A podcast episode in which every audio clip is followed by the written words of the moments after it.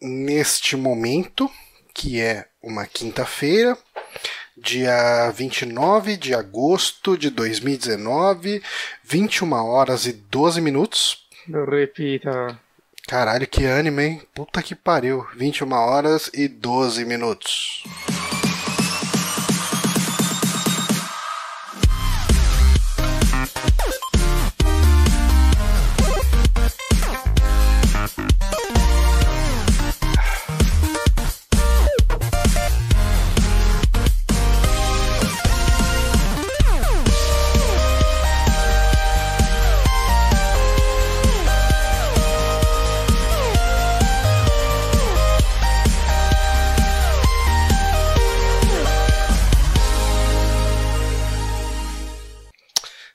Estamos começando aqui mais um saque no Super Amigos. Eu sou Johnny Santos, estou aqui com o Guilherme Bonatti.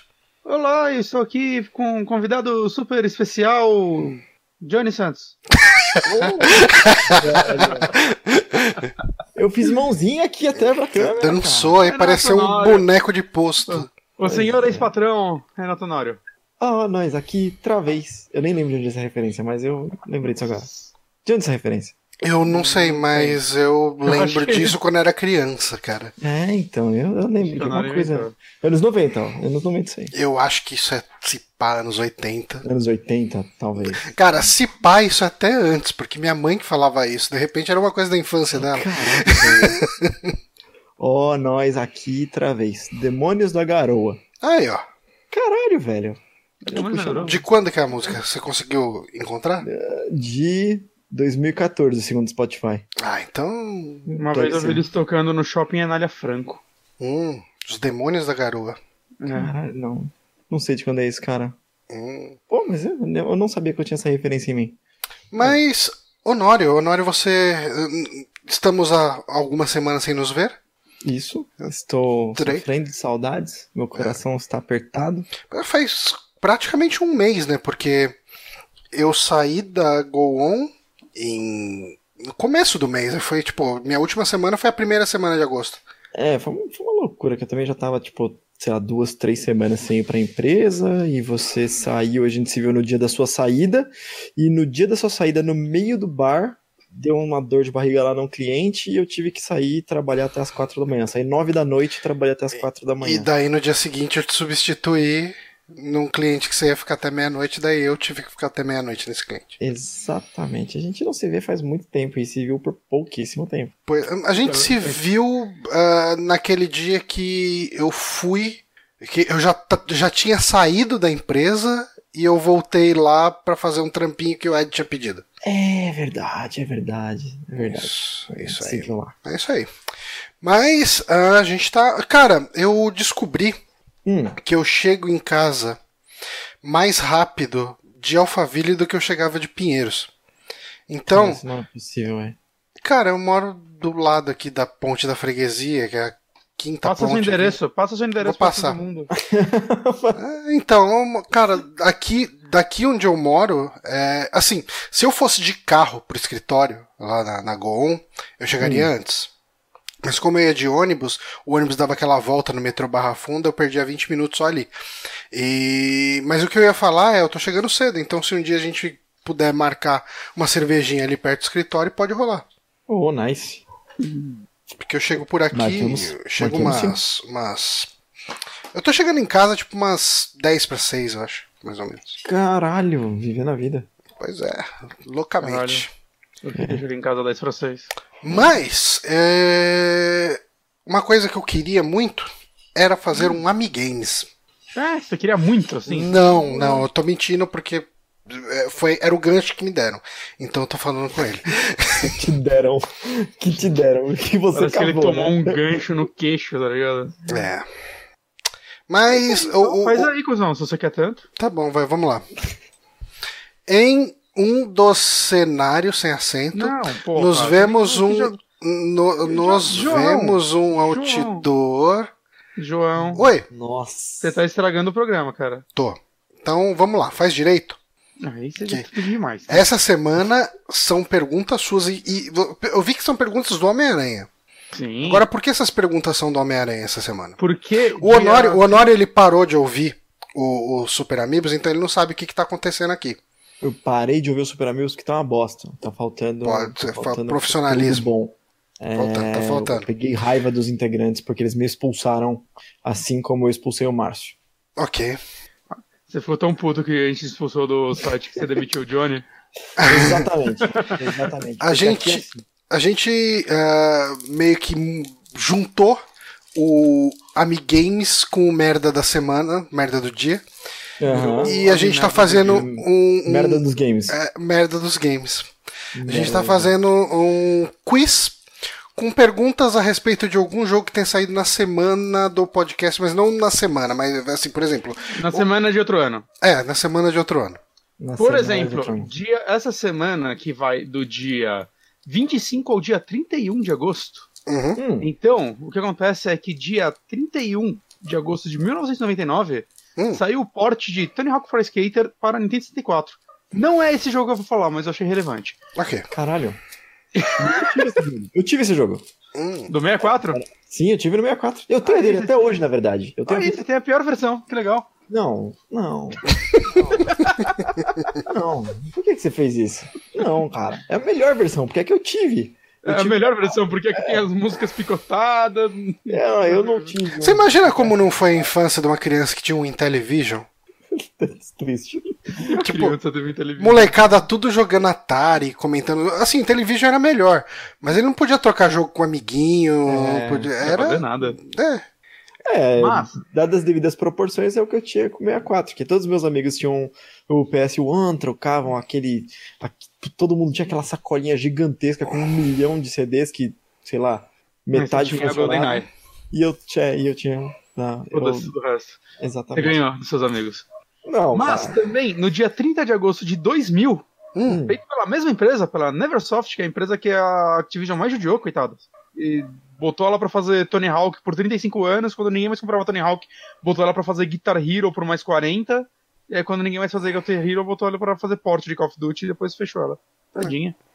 Toda empresa. Mas- Não, toda empresa tá sujeita a esse tipo de coisa. Mas, antes dela morrer, bem antes dela morrer, em 2000, Uhum. ela lançou Homem-Aranha pro PlayStation 1, que depois saiu pra 64 e outros videogames, né? Mas nesse dia saiu pra PlayStation 1, que por muitos anos foi o jogo, acho que um dos jogos mais amados do Homem-Aranha. Acho que. Eu acho que se dá pra citar três jogos, seria esse, aquele do PlayStation 2 do filme, e agora o da Insomniac. Eu acho que são os três jogos do Homem-Aranha que as pessoas lembram com carinho, pelo menos em 3D. Eu lembro com carinho do Homem-Aranha de Mega Drive. É exatamente o que eu ia falar. Que você, você corrigiu no finalzinho, Em colocou 3D. em 3D, É. porque eu lembro. Não, porque no Mega Drive e Super Nintendo tiveram bons jogos de super-heróis também. Eu ia falar, Mega Drive e Super Uhum. Nintendo, eu não joguei eles originais no Mega Drive e no Super Nintendo, joguei em emulador depois, porque bombou o emulador e tal, mas puta, como eu gostava daquele joguinho de Mega Drive do, do Mas Homem-Aranha, que qual- parecia qual um deles? bonequinho do Michelin, sabe? Que ele era todo, tipo, tipo, uns músculos, parecia um... Ah, não, é que você tá pensando no Maximum Carnage? Hum, acho que é, hein? Maximum Deixa eu ver. Carnage é um jogo que você não pode voltar. Aí você continua gostando. É. É um beat'em up, né? Ele É. é, um E- Exatamente. Tinha um jogo, eu acho Mas que ele é esse bonito, jogo foi feito é bonito ele é bonito, ele é bonito, sim. Mas tinha um jogo de, de- do Homem-Aranha de Mega Drive que, se não me engano, ele foi feito pela própria SEGA. Que. Eu acho que ele só chamava Spider-Man. Spider-Man vs Kingpin, eu acho. Hum. Ah, e ele tinha umas mecânicas. Ele não era um jogo muito bom, mas eu lembro dele com carinho. Porque Ah. ele tinha o lance de você ter que tirar foto dos inimigos. E não era uma coisa muito Ah, prática, você tinha que pausar, acessar o menu, selecionar a câmera, apertar, mas tinha eventos que aconteciam na cidade que você tinha que tirar foto. Tipo, logo na primeira fase. Sim. Logo na primeira fase tinha uma velhinha que era assaltada, daí o ladrão ficava puxando a bolsa dela, você tinha que tirar a foto da, da velhinha sendo assaltada na primeira fase. Mas, Eu gostava muito também daquele outro que a primeira fase era com Homem-Aranha e depois você jogava com os X-Men também. É esse que eu tô procurando. é, eu muito lembro desse. desse jogo também. Como que é? É, É que eles enfrentavam o arcade, né? Você jogava com. Eu acho que o nome do inimigo era arcade. Você jogava com o Wolverine e ele escalava a parede cravando assim a- a- a- as garras na parede, não era esse? É, é, é. Tinha fase com o Wolverine, acho que o Ciclope, a Tempestade, eu não vou lembrar todos. Esse era melhor. É, então, é, eu acho que é melhor a gente não jogar ele de novo. Eu tenho essa impressão. É, Mas na minha cabeça ele era foda. sim. Mas vamos voltar para o negócio porque eu não quero fazer 40 minutos de introdução, porque as pessoas brigam com a gente. Brigam. Vamos. É, bom, esse jogo tá legal, muito legal. Vamos para as perguntas e foda-se. Uhum. que eu já me perdi mesmo. Primeira pergunta é: em um dos cenários, nós vemos um outdoor com uma propaganda de um jogo da Neversoft que o Homem-Aranha participou. Que jogo é esse? Essa é muito foda. Tony Hawk. É, É, então, é, exatamente. Você falou que não era Tony Tony Hawk Hawk, 2. eu não, não entendi.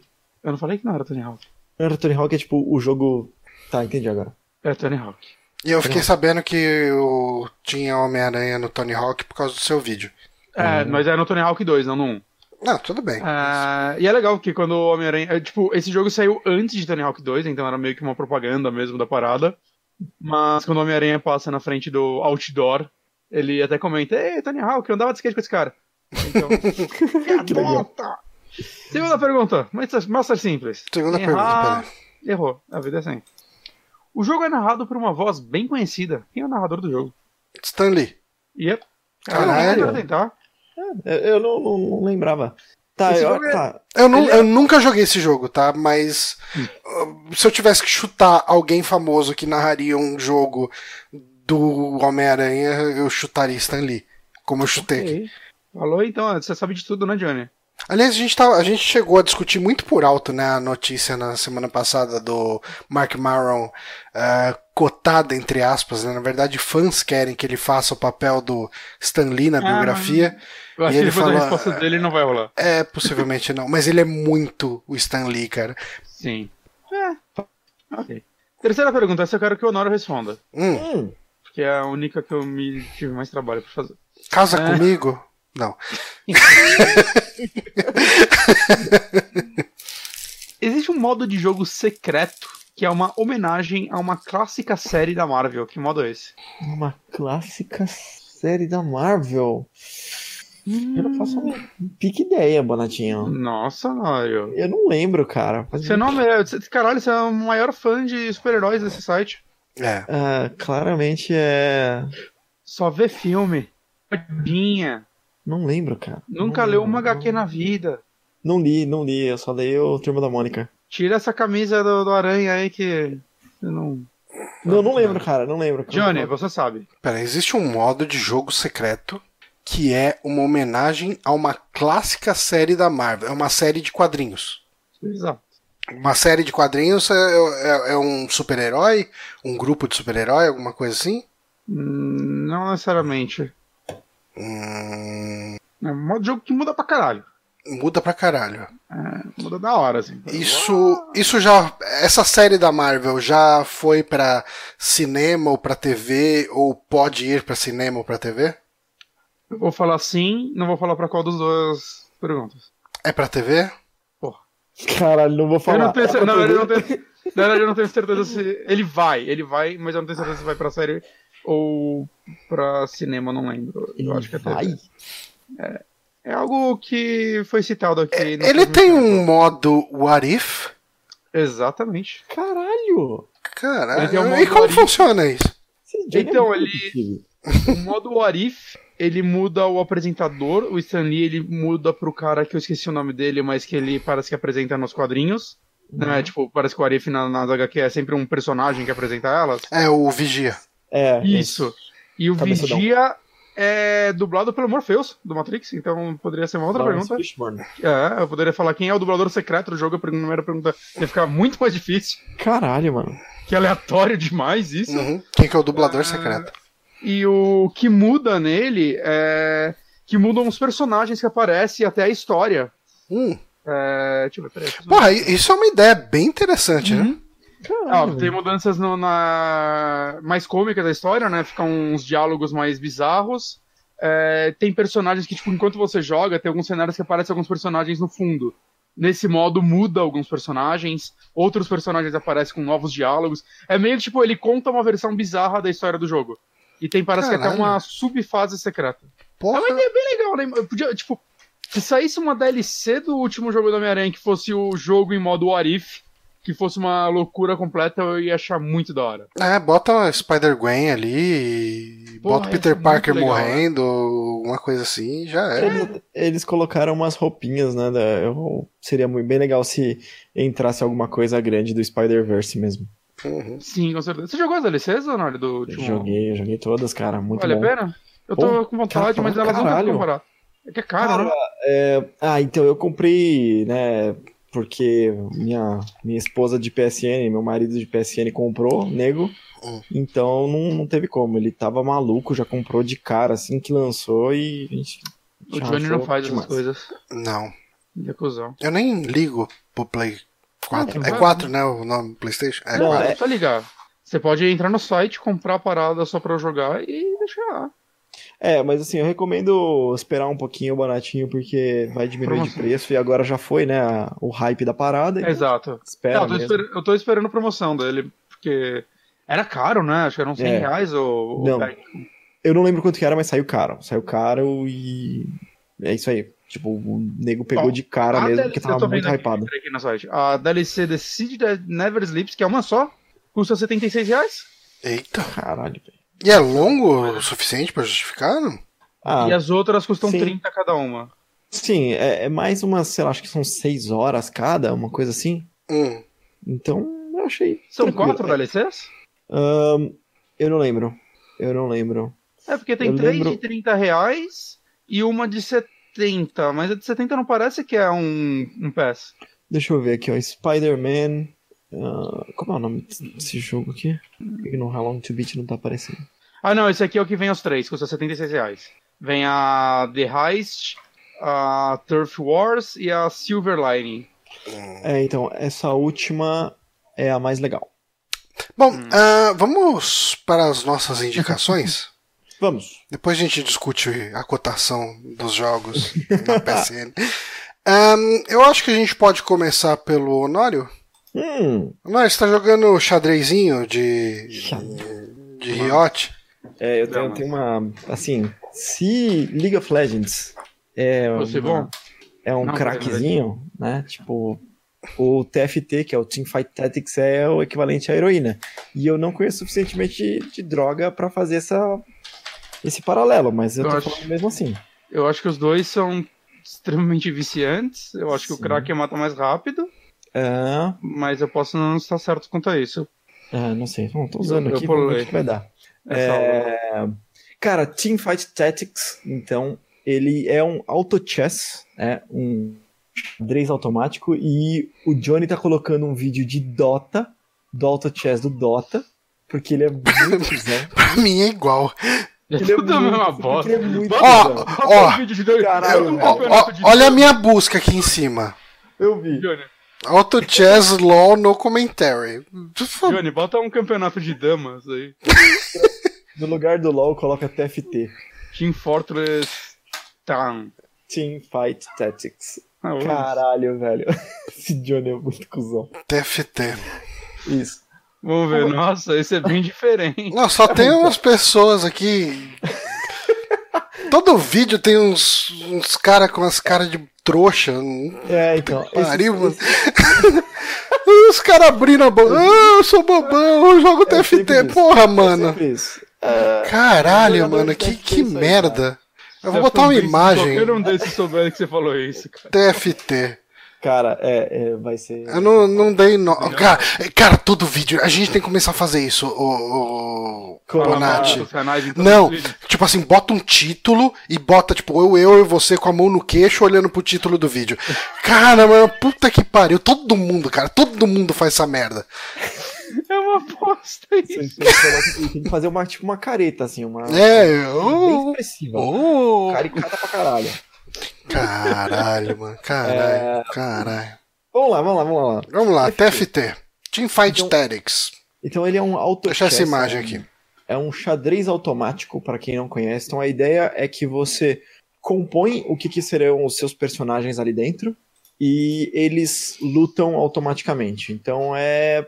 Assim, dá pra, dá pra comparar com um.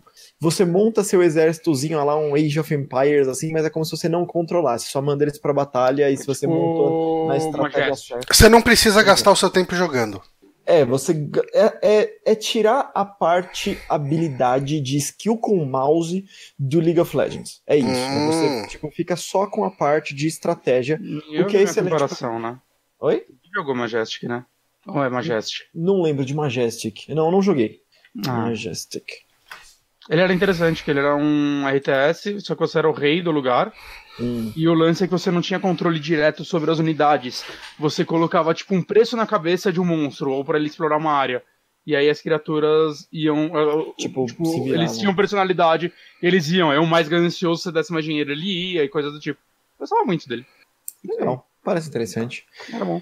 Ah, a parada aqui então é o seguinte: você joga com os heróis de League of Legends a lá o que a Blizzard faz, por exemplo, aquela mistura, sabe, dentro de outros jogos, tipo, coloca lá um Heroes of Storm, galera do Warcraft ou galera do, do próprio Overwatch, né? Hum. Tem do Overwatch aí? Quem tem? Aqui é, é da Riot, então tem a galera no, Ah. No Heroes of Storm, você tá falando?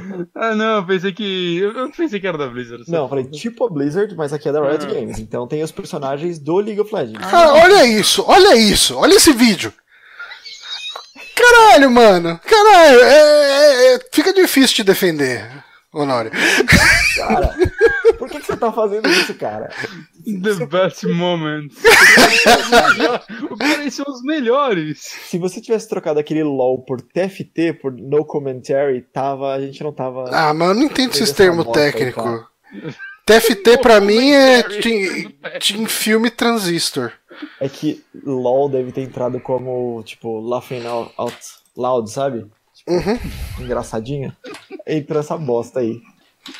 Ai, que demais que tá isso. É, Eu vou botar um vídeo de TFT que não vai ter ninguém enchendo o saco. excelente. Então é isso aí.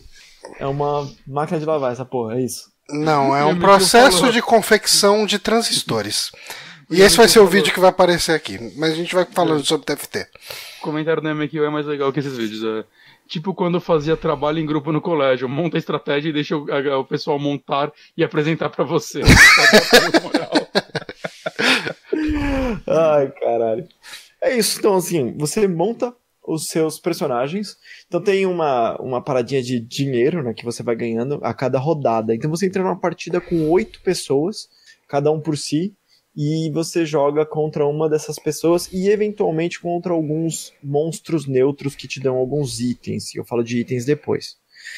Mas você vai fazendo, então, cada partidinha rápida, assim, ela leva, sei lá, 30 segundos, né, dentro desse mini campeonato com oito pessoas. Uhum. Esse campeonatinho inteiro deve levar entre 20 minutos e 30, mais ou menos. E a ideia é assim, você vai tendo unidades para comprar, então os campeões vão aparecendo como cartinhas. Você compra eles a algum custo, né? Então tem campeões que tem custo 1, custo 2, custo 3, e você vai comprando, tipo como se o dinheiro fosse sua mana da vida. Eu pensei que você falou que o dinheiro fosse sua mãe, o caralho. Caralho. Ele é um jogo de deck building, então, no final das contas. Exato, você vai buildando isso e aí você tem o posicionamento que você coloca também. Ah, ok. Os, os personagens, a ideia é você criar combos com os personagens. Então cada personagem tem uma classe e uma origem. Então, por exemplo, sei lá, é um gunslinger, né, um, um pistoleiro nobre, por exemplo. Então é, a origem dele é nobre e ele é classe pistoleiro. Se você colocar um segundo pistoleiro, né, junto, ele ganha, eles, os dois ganham um bônus de ah, 35% de atacar uma segunda unidade a cada ataque que ele dá. Hum. E aí, se você tem quatro pistoleiros, esse bônus sobe pra tipo 5%. E Desculpa, deu uma cortada. Sobe pra. Pra, tipo, Não sei lá, cortou, não. 50, 55%. Ah, não, é que corta pra mim porque eu tô transmitindo, daí na internet é aquele negócio. E você vai fazendo isso. Então você pode fazer várias combinações. Tem combinações em vários níveis, né? Você pode fazer, sei lá, seis pistoleiros. É muito difícil fazer isso porque para você pegar seis pistoleiros, alguns vão ter custo muito baixo e outros vão ter custo muito alto. Você não vai conseguindo fazer no começo do jogo. Então a E- ideia é que você faz um build Não. e vai. E existe algum esquema assim de, ah, alguém chega e cria um, um deck, sei lá como que é o nome disso, um kit, um set, não sei, uma comp. uma Uma comp, composição? uma composição anti-pistoleiro. Sim. Tá. Você tem, você tem composições, você trabalha com um pouco de sorte. A ideia é que você trabalha com estatística, né, com números percentuais. Então, por exemplo, você pode. Aí no vídeo vocês estão vendo que tem um botão azul na esquerda. Aquilo é para você gastar o seu dinheiro upando o seu nível. O nível, o seu mesmo, não dos personagenzinhos que estão lá. Quando você aumenta o seu nível, você diminui a chance de vir bonecos de nível baixo, de custo baixo, e aumenta a chance de ver bonecos de custo alto. Então, o quando você vai querer upar, não é um negócio de só quem upou tem mais chance. Não, porque você gasta dinheiro para upar. Então, às vezes, você não upar e investir em bonecos de custo baixo, mas em uma certa estratégia, vale muito mais a pena do que sair upando e só ter boneco de custo alto e você não conseguir comprar os mais fortes, assim, sabe? Tipo Clash of Clans. Tipo, eu não joguei Clash, Clash Royale, quer dizer, eu confundo os dois, eu jogo é Clash Royale. três torrezinhas, né? É. Eu acho, que, é, eu acho que deve ser mais ou menos o mesmo esquema. Uh, você tem então os esqueminhas de dinheiro que você vai compondo. Se você não investir o seu dinheiro, você faz juros em cima do dinheiro que você guardou. Então é um esquema tipo se você investir dinheiro, você vai ficar mais forte, provavelmente você vai ganhar, mas se você não investir e conseguir não perder, então você continua, sei lá, num limite ali saudável, sabe, de perdendo pontinhos de vida aos poucos, você está economizando dinheiro e fazendo juros em cima disso para depois no, no late game você investir tudo de uma vez e fazer uma compra absurda. Você tem que ir então, montando esses caras e entre cada um desses, desse, do, das lutas que você faz com outros jogadores, você luta contra o cenário, né, contra monstros neutros.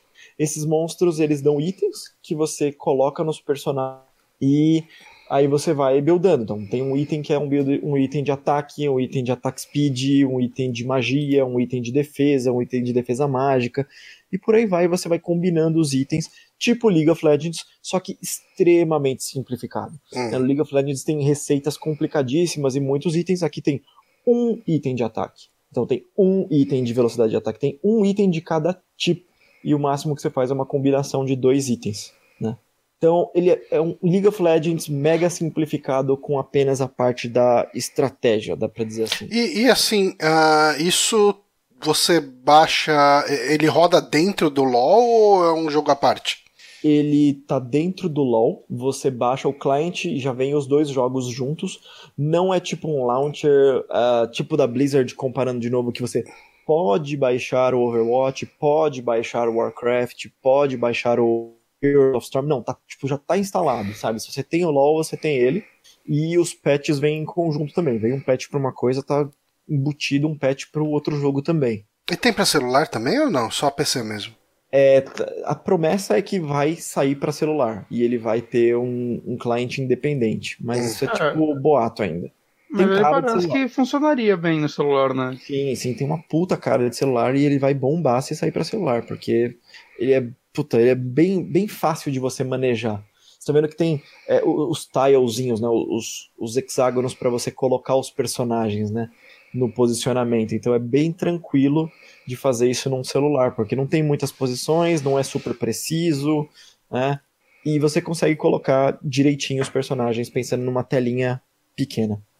Uh, eu não falei do level up dos personagens. É, isso eu, eu ia te perguntar justamente isso. Você tem as cartinhas ali embaixo, né? Que dá para você ir comprando. Então, assim, se você coloca um personagem, ele vem no nível 1. Se você compra mais dois personagens nível 1, você faz um personagem nível 2. Então, com 3 no total, você faz um nível 2. Hum. Aí você tem que fazer mais 2 nível 2, então sair comprando mais 6 no final das contas. E aí, quando você faz mais 2, ele vira um nível 3, que é o nível máximo. É uma diferença absurda em personagens. Mas você tem que alinhar muito bem a sua economia. Esse é um, esse é um jogo de gestão de economia ali. Porque você tem que trabalhar com a estatística para saber quando que vale a pena é, você chama de roletar ou upar. Hum. Então, e, e, quando vale a pena economizar. Então, assim, economizar vai dar os juros para você eventualmente colocar o dinheiro e gastar ele, né? Você pode roletar, que é sempre vem cinco cartinhas e você tem um botão de roll para simplesmente dar um refresh dessas cartas. Isso gasta dinheiro. Hum. E ou você pode upar, que é upar o seu nível. O nível serve para aumentar as chances de cartas mais caras aparecerem mas também a cada nível você pode pôr mais um personagem em campo. Então você começa podendo colocar um personagem em campo e você consegue colocar até nove personagens. Tem uns itens que dá pra fazer você colocar mais, mas é aquele negócio que você tem que entender como você vai investir. Se você colocar o item que deixa você colocar mais personagem, você tá abrindo mão de colocar um item que vai te dar um bônus num personagem. Então são mais personagens que podem dar uma comp mais legal, um bônus de tipo pistoleiro, cavaleiro, né, nobre, como você tá tentando fazer isso, ao invés de simplesmente pegar um personagem e deixar ele extremamente forte para ele te carregar. Hum. E a mágica é que o meta tá bem balanceado. Você consegue. Não tá tipo, ah, faz isso aqui que você ganha, sabe? Tá bem balanceado e, E- dá sempre um jogo legal. Tá E tendo como que tá atualização. a, a barreira de entrada pra gente nova? Super tranquilo. Super tranquilo. Ele. Ele sempre tem atualização, Bonatti. Tá, tipo, direto. Toda semana É. tem um patch novo. Toda Uhum. semana.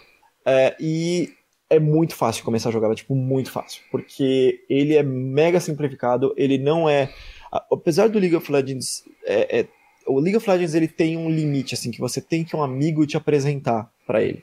né? Esse aqui não, porque ele é mega simplificado. O League of Legends tem 140 campeões. Aqui tem pouquíssimo, assim, sabe? Tipo, deve ter. Não tem 50. Então tem menos de um terço dos campeões no fim das contas.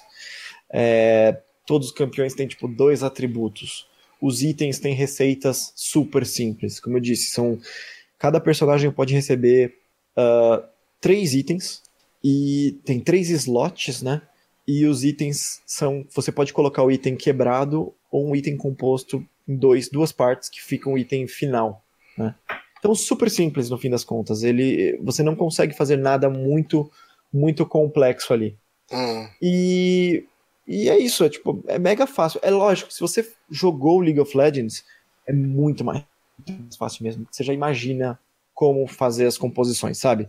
Tipo, não porque no League of Legends combinaria, porque não tem a ver com isso, mas porque você bate o olho no personagem e você consegue entender a origem dele.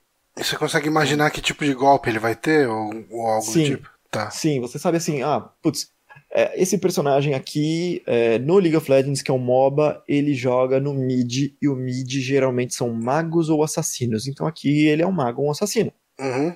Então, esse cara aqui, ele é um tanque lá no League of Legends. Então aqui ele vai ser um cavaleiro, aqui ele vai ser um guardião, sabe? Então você consegue fazer um paralelo muito rápido e decorar os personagens muito rápido. Por que, que o mago e o assassino funcionam bem na mid?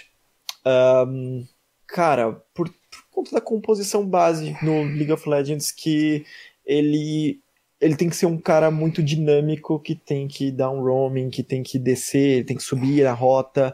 Então ele tem que ser alguém que vai burstar. É, é muito termo de né, Ah, cara, eu adoro ouvir essas coisas e não Caralho, é entender nada. merda, né, velho? Eu gosto disso. É, eu sei que eu perco, eu perco o público falando dessa bosta. Perde, perde. Mas, Mas a gente tá aqui pra isso, perder público. Toda semana a gente tenta perder um pouco mais o nosso público. é muito difícil de explicar, porque o League of Legends é muito mais difícil de explicar do que esse aqui. Teamfight Tactics é de graça, ele não tem. Ele até tem um item cosmético que é tipo uma bobeira, que não faz sentido gastar dinheiro com isso, mas Hum. tá lá. E. Cara, é. É um joguinho viciante pra caralho, sabe? Tipo, muito viciante. E você consegue jogar partidas ranqueadas que não tem nem de perto a mesma pressão que o League of Legends, porque você consegue jogar e é, é você por si só, você não tá. Se você jogar mal, você só se afunda e não seu time inteiro, então não tem rage, sabe? Uhum. Não tem aquela briga que o League of Legends tem isso, né? Tipo, League of Legends, Dota, esses jogos, se você joga mal, você afunda outros quatro caras. Ah, sim. E o pessoal e aí xinga. o rage é, tipo, absurdo. Aqui não, cara, é oito, oito pessoas numa sala jogando cada um por si. Mas eu posso xingar as pessoas, mesmo assim? Ainda é uma Pode. opção? Pode, eu encorajo, inclusive, Ok. né? mas não precisa. Hum. É isso. Bom saber que existe a opção de xingar as pessoas. Sempre tem, sempre tem. Mas acho que é isso. League of Legends, é, o Teamfight Tactics, na verdade, ele é independente, tá dentro do League of Legends e grátis. Joguem aí, me chamem lá. Maravilha. Ah, A pergunta da Mi Games ainda ficou aqui. Tem que tirar. Tirei. E Johnny. É isso aí. Johnny Johnny e yes, papá. Nossa. vamos para a indicação do Bonato. O Bonato assistiu o filme Tarantino? É, ainda bem que você deduziu que eu ia falar disso. Eu tô chutando só. Eu assisti Era Uma Vez em Hollywood. Eu assisti essa semana. E vocês não viram, né? Não. Não. Vocês pretendem ver? Eu pretendo. Eu quero assistir, se tudo der certo, esse final de semana. Não só quando eu sair na locadora do Paulo Coelho, porque eu não sou um cara Tarantino. Ai, ai. É, é eu sei, eu, eu recebo muito disso. Não, acho normal. Conheço muita gente que não gosta dele. Mas. É, é difícil. É difícil falar desse filme, cara, porque. Eu queria começar com uma pergunta. É, o que vocês, sobre o que vocês acham que é esse filme? Até onde eu sei, é um ator e um dublê dele, não é? Uma coisa assim? É. É tudo é, que eu sei. É, isso eu sei também. Eu chutaria que é o, os dois tentando se consolidar em Hollywood. Tipo, estourar, sabe? Virar. Hum, Não, não Eu é acho sobre isso. Eu acho que Na eles verdade- já são meio, né? O, o É, ator, pelo sim, menos, já é. é, é, O Leonardo DiCaprio, ele é um ator que basicamente esse filme se passa no final dos anos 60, né, em 69, e adiantando assim, o que eu sabia sobre esse filme é que ele ia contar de certa forma a história da Sharon Tate, né, que é a personagem da Margot Robbie, que era casada com Polanski e foi morta pelo pela trupe do Charlie Mason. Uhum. e era isso que eu sabia sobre o filme. Hã? Pata que los pares. E era isso que, o que eu sabia.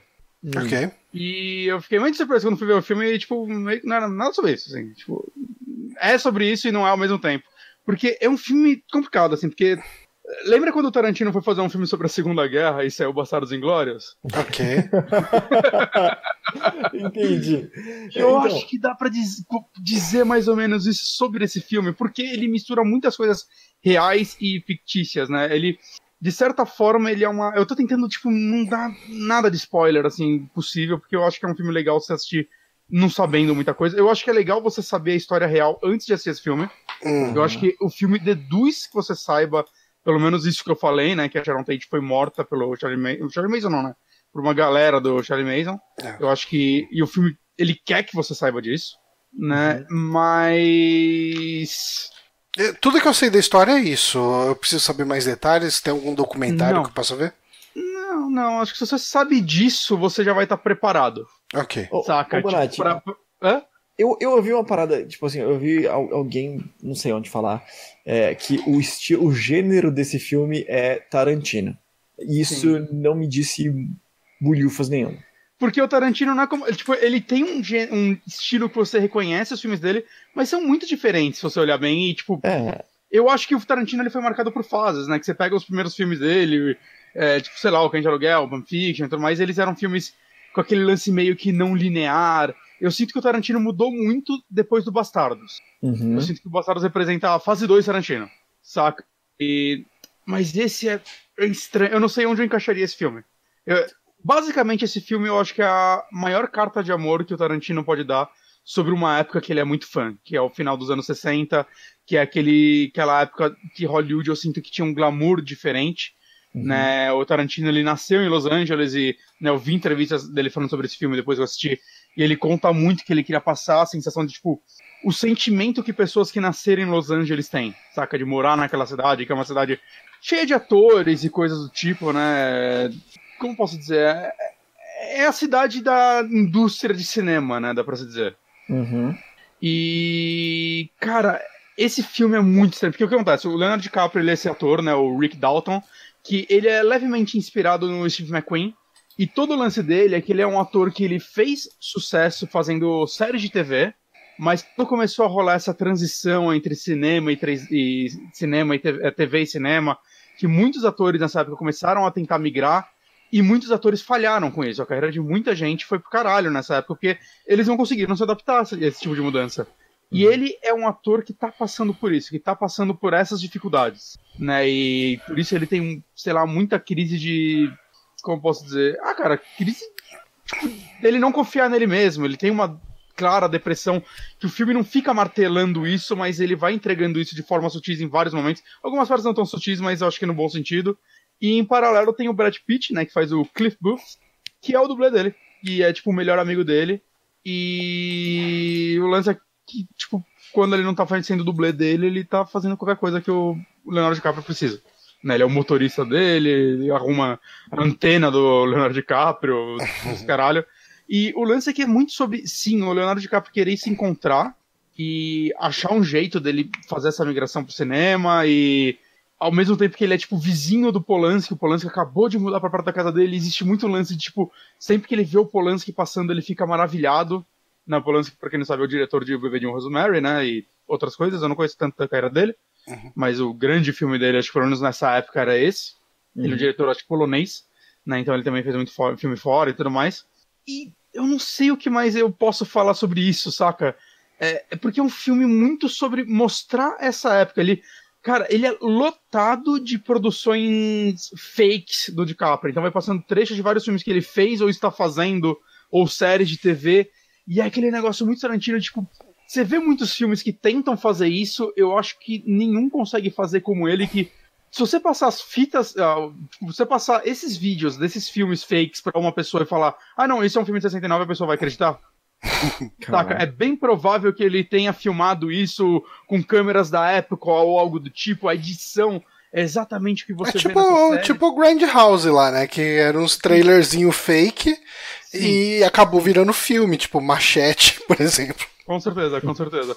Mas eu acho que ele vai além nesse, saca? Mesmo porque é muita coisa. Eu, eu não sei, eu vi ele falando em uma entrevista que ele escreveu, tipo. Não sei se ele escreveu ou se ele chegou até a filmar coisas tipo, de vários, vários microfilmes pra passar no meio desse, pra ele poder escolher uns seis. Hum.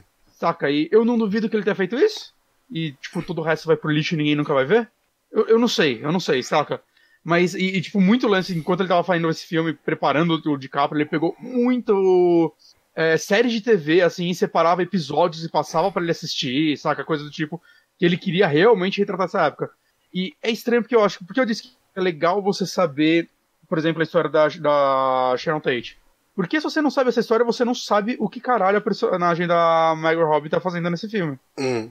É muito. É sério, ela, ela- De certa forma, ela poderia não estar no filme, saca? Porque o filme é muito mais sobre esses dois, mas em paralelo fica mostrando ela, a vida dela, o que ela tá passando. Ela é uma atriz que tá em ascensão, assim, na, na história dela. E ela é uma pessoa que você vê que ela é muito otimista, empolgada, saca? E é legal você ver essa contraste da vida deles, mas é estranho, assim, né? Como eu disse, você não sabe o que essa personagem tá representando lá, você não sabe por que ela Fica tá no filme. parecendo jogado. Fica, fica. E eu acho que ele, ele quer que você saiba disso, saca? Simplesmente, ele quer que você tenha esse mínimo conhecimento antes de assistir esse filme, porque senão vai ser estranho mesmo. Ele não, não se preocupa em explicar muita coisa sobre isso. Tanto que quando ele acabou, eu fui, tipo, eu já sabia parte da história, mas eu fui atrás de querer ler e saber tá, o que é verdade e o que não é aí, Uhum. saca? E. Cara, eu, não- eu não sei, eu tipo.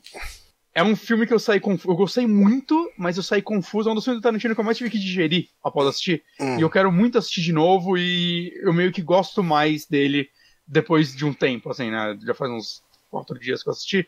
E quanto mais tempo passa, mais eu gosto desse filme. Eu, tipo, ah, não, eu preciso rever esse filme. Em, para- em- tipo, enquanto isso não acontece, né? Enquanto ele não sai em DVD ou o que for, eu tô revendo todos os filmes dele. Eu tô vendo um filme por, por dia dele, esses dias. Caralho, velho. É, não, é, tipo, pra, pra mim é, não, não é um sacrifício, saca? Eu fazia isso já de tempos em tempos com a maioria Uhum. dos filmes dele. E eu reparei que, tipo, eu acho que eu não via nada dele desde os Sete Odiados, que eu só vi no cinema. E desde então eu nunca mais vi nada dele. E aí eu revi esses É oito tempos. odiados, né? É, É. oito odiados. Você Isso. lembra? É, o The dias eu- eu Magnificent é, o outro é The Magnificent Seven. então É. É, É. que saíram muito próximos, por isso a Sim. Eu revi o Django, o Bastardos, o Pump Fiction e o Cães de Aluguel. Então ainda faltam alguns. Eu vou ver pela primeira vez Jack Brown. Nunca vi Jack Brown. O único filme dele que eu não vi. Jack Brown eu acho que é bem diferente, viu? Ele é meio que remake, mas não de um filme só, né? Ele é meio loucura. Eu, eu não sei. É, eu tenho que ver. Eu Eu, tenho que ver. eu, eu, eu acho que Jack Brown é o que eu menos gosto. Você É. gosta mais de Death Proof do que dele? Então é que a prova de morte ele é feito pra ser ruim. É, mas eu acho que se você pegar os dois filmes que saíram juntos, pra, feitos pra ser ruim, que é ele e o Planeta Terror, eu acho o Planeta Terror muito superior Hum. do Rodrigues. Saca? Que foram feitos meio junto. Mas, cara, eu não sei, mas, tipo. É que o, o, o- ah, a prova de morte foi o Tarantino fazendo um filme deliberadamente ruim. E o Planeta Terror, com certeza, foi o Robert Rodrigues se esforçando pra caralho pra fazer um filme bom. E saiu aquilo. Oh, eu gosto do Rodrigues. Às vezes. Mas normalmente eu gosto dele. Mas, cara, é, esse filme, ele também talvez seja o filme com menos violência do Tarantino. Hum. até o momento que ele quer ter violência, aí é o filme mais violento que eu já vi na minha vida. Ok. Caralho. Cara, é, eu acho que. Bom, é o culto do. É o culto do Charles Manson matando uma mulher grávida, então não dá pra esperar uma coisinha leve, né? Cara, é, eu acho que ninguém. não- cara, eu não, eu não lembro de nenhum filme que. Nenhum diretor consegue fazer isso, que é uma cena de violência tão extrema que o público não para de, tipo, rir de nervoso no cinema, mas, tipo, muito alto e constante. Uhum. Porque, tipo, cara, é. Sabe quando um comediante faz uma piada meio pesada e ele não para? E aí você, tipo, ri no começo e aí o negócio vai caindo mais e você vai rindo mais, mas você sabe que é errado, mas você não consegue parar. É, é um negócio meio assim que ele costuma fazer, né? Não, não é o único filme dele que ele faz isso, né? Vários filmes dele têm cenas extremamente violentas, acho que, que o Bill talvez fosse um dos mais violentos dele até então. Mas esse é, é diferente. É que a violência do Kill Bill ela é meio caricata, né, em alguns momentos. É. Bem Sim, sim. caricato. Uhum. É, e o, o. Django é bem violento também, né? Mas é de tiroteio, mas. É, é muito bom, né? Como a galera não morre com tiro, eles ficam agonizando e tomando mais tiro, e tipo, ah, e ele usando cara de, Uhum. de barreira. Sim. Caralho, eu gosto muito de Django, é um dos meus favoritos. É, Django, acho que é o único filme que eu realmente gosto. do- ah, do eu pensei que você gostaria de Kill Bill. Então, não, que o Bill eu acho caricato demais, me, me tira da Uhum. história, me tira Eu pra adoro caralho Kill da história. Eu gosto de O- todos os filmes que eu vi dele. O Death Proof pra mim é o mais fraquinho, mas eu ainda gosto. Eu ainda já vi ele mais de uma vez. É, e, e o. Caralho, Bastardos Inglórios. O Bastardos Inglórios é, tipo, legal, sabe? O resto eu realmente não gosto, cara. Ah, Pulp Fiction é um filme que eu não gostei a primeira vez que eu vi, mas eu era muito novo quando assisti. Mas as outras vezes que eu assisti eu achei foda. eu revi o Cães de Aluguel ontem, eu acho que ele, ele tem potencial de ser meu favorito até hoje. Eu, Porque acho de um aluguel é muito bom. Ele, ele é um filme mais contido de todos os dele, né? Até por ser o primeiro e tudo mais. Ele é o único filme dele, acho que não tem 35 horas. Mas eu acho que ele é meio que perfeito em tudo que ele faz. Assim, eu gosto de todas as cenas daquele filme. Cara, que bom. Mas, cara, assim, eu não quero entregar mais esse filme, saca? Ele tem. Eu achei ele fantástico, né? Muita gente tá odiando ele. Eu sinto que isso é meio normal, né? Quase todo filme do Tarantino que eu vejo que sai. É... Uma galera falando, ah, agora o Tarantino perdeu a mão, agora ficou uma merda. É. Depois de um tempo isso vai mudando, né? O oito, mas eu acho que ele ainda não é tão odiado quanto o Oito Odiados. O Oito Odiados é o filme dele que eu vejo a galera mais criticando. Sério, eu gostei do Oito Odiados. Eu gostei muito dele, mas nossa, o que eu vejo de gente criticando aquele filme. É, aqui realmente foi o que menos causou impacto nas pessoas, né? Meio. É meio que era um filme meio bizarro, porque ele era pra ser uma peça de teatro, aí vazou o roteiro, aí o Tarantino ficou puto e cancelou a peça, aí ele refez um filme, né? Então é. é uma Nossa, loucura, funcionaria muito bem como uma peça de teatro. Sim, sim, sim. Perfeito essa. Mas, cara, assim, eu recomendo que vejam. É, o De Martini falou que esse filme faltou ele ter roteiro. Eu não entendi essa crítica dele. Se ele estiver ouvindo a gente, por favor, explique. Porque eu não sei o que é um filme sem roteiro. Hum. Eu acho que ele tem um roteiro, ele tem uma história bem clara. Tá, tá lotado de filme, de vídeos de entenda o final desse filme já. Ok. Eu, eu acho isso muito legal, cara. Como a galera, tipo, cara, não é difícil, saca? Então, Ai, cara, eu, eu adoro esses vídeos, cara. Como, É. como- como é o sucesso do YouTube atualmente.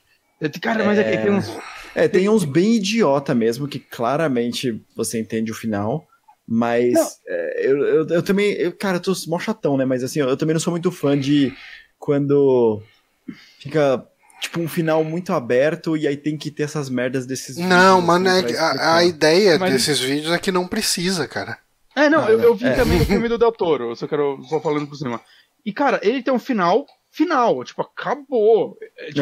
Só falta a pessoa virar pra câmera e falar: Então, gente, o que acabou de acontecer foi isso. Eu gostei desse filme. Não é do Del Toro, na verdade, é do diretor do Jenny Doe, né? Que é um filme que eu gosto muito. E é um filme muito legal que eu vi. Hum. Esse nome, caralho. Scary Stories, Histórias Assustadoras, acho que era no Brasil. É, Mas aí eu, tipo, abri o YouTube e tinha lá o vídeo entendendo o final. Eu.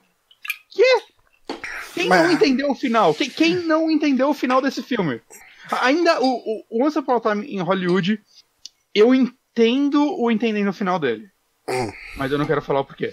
Ok. Uhum. Ele tem talvez o final mais esquisito de todos os filmes do Tarantino. Caralho. É tipo os finais do, do alienígena do, do Silent Hill. Não, não, não, não. Você é- pensou um pouco, que me deixou assustado. Não, não, não, não, é bem perto disso. É é que eu tô pensando em como falar, mas não vou falar. Não, não, não Sim, fala, não falo, porque eu quero Não, muito é- assistir. Eu não quero falar, tipo, o tipo Se tudo de der filme certo que é. esse final de semana eu vou assistir. Mas é um filme, cara, ele é um filme muito gostoso, é um filme muito divertido. Eu acho que é um dos filmes dele com mais humor, saca? Ele funciona muito bem. O DiCaprio tá fantástico nesse filme. O DiCaprio é muito foda, né, cara? Mas, mas nesse particular é. É que ele no Django também tá um. Ah, puta, né? incrível. Eu amo o personagem dele. Meu, aquela, aquela cena que ele corta a mão é real, né? É real, né? Não, não foi. É.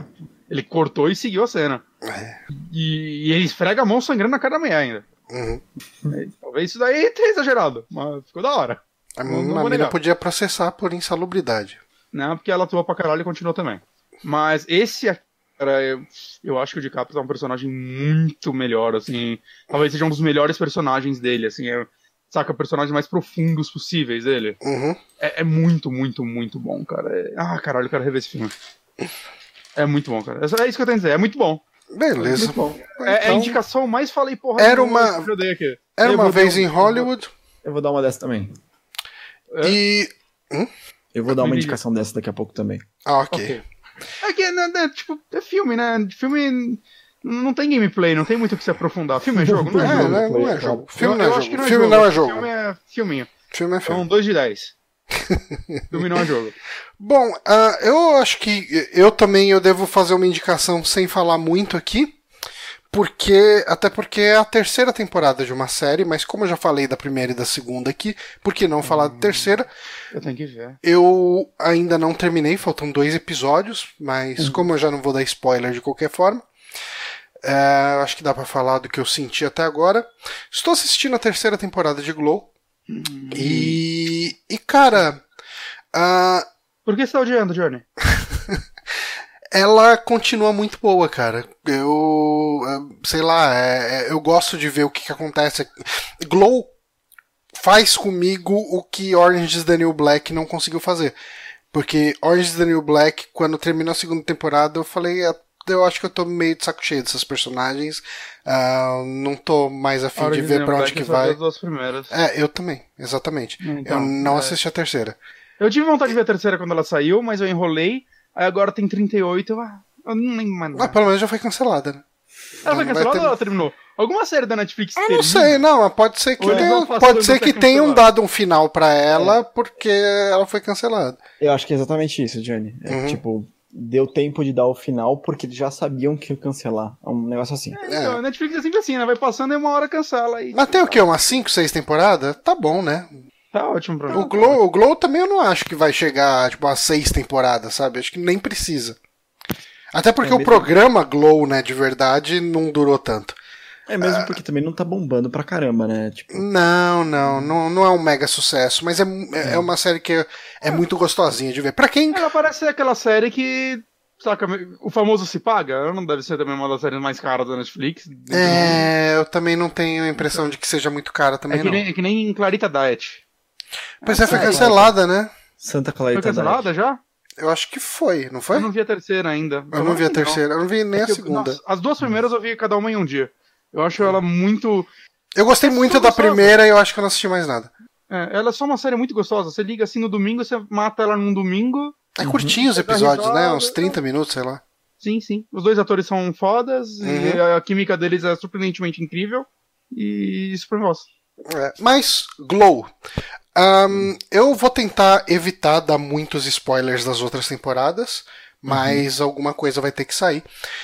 Ahn, Pra quem não sabe, Glow ela é uma série ah, dramática, por assim dizer, inspirada num programa de TV que aconteceu de verdade nos anos 80, que chamava Glow, ahn, que era, um- passava no SBT como Luta Livre de Mulheres.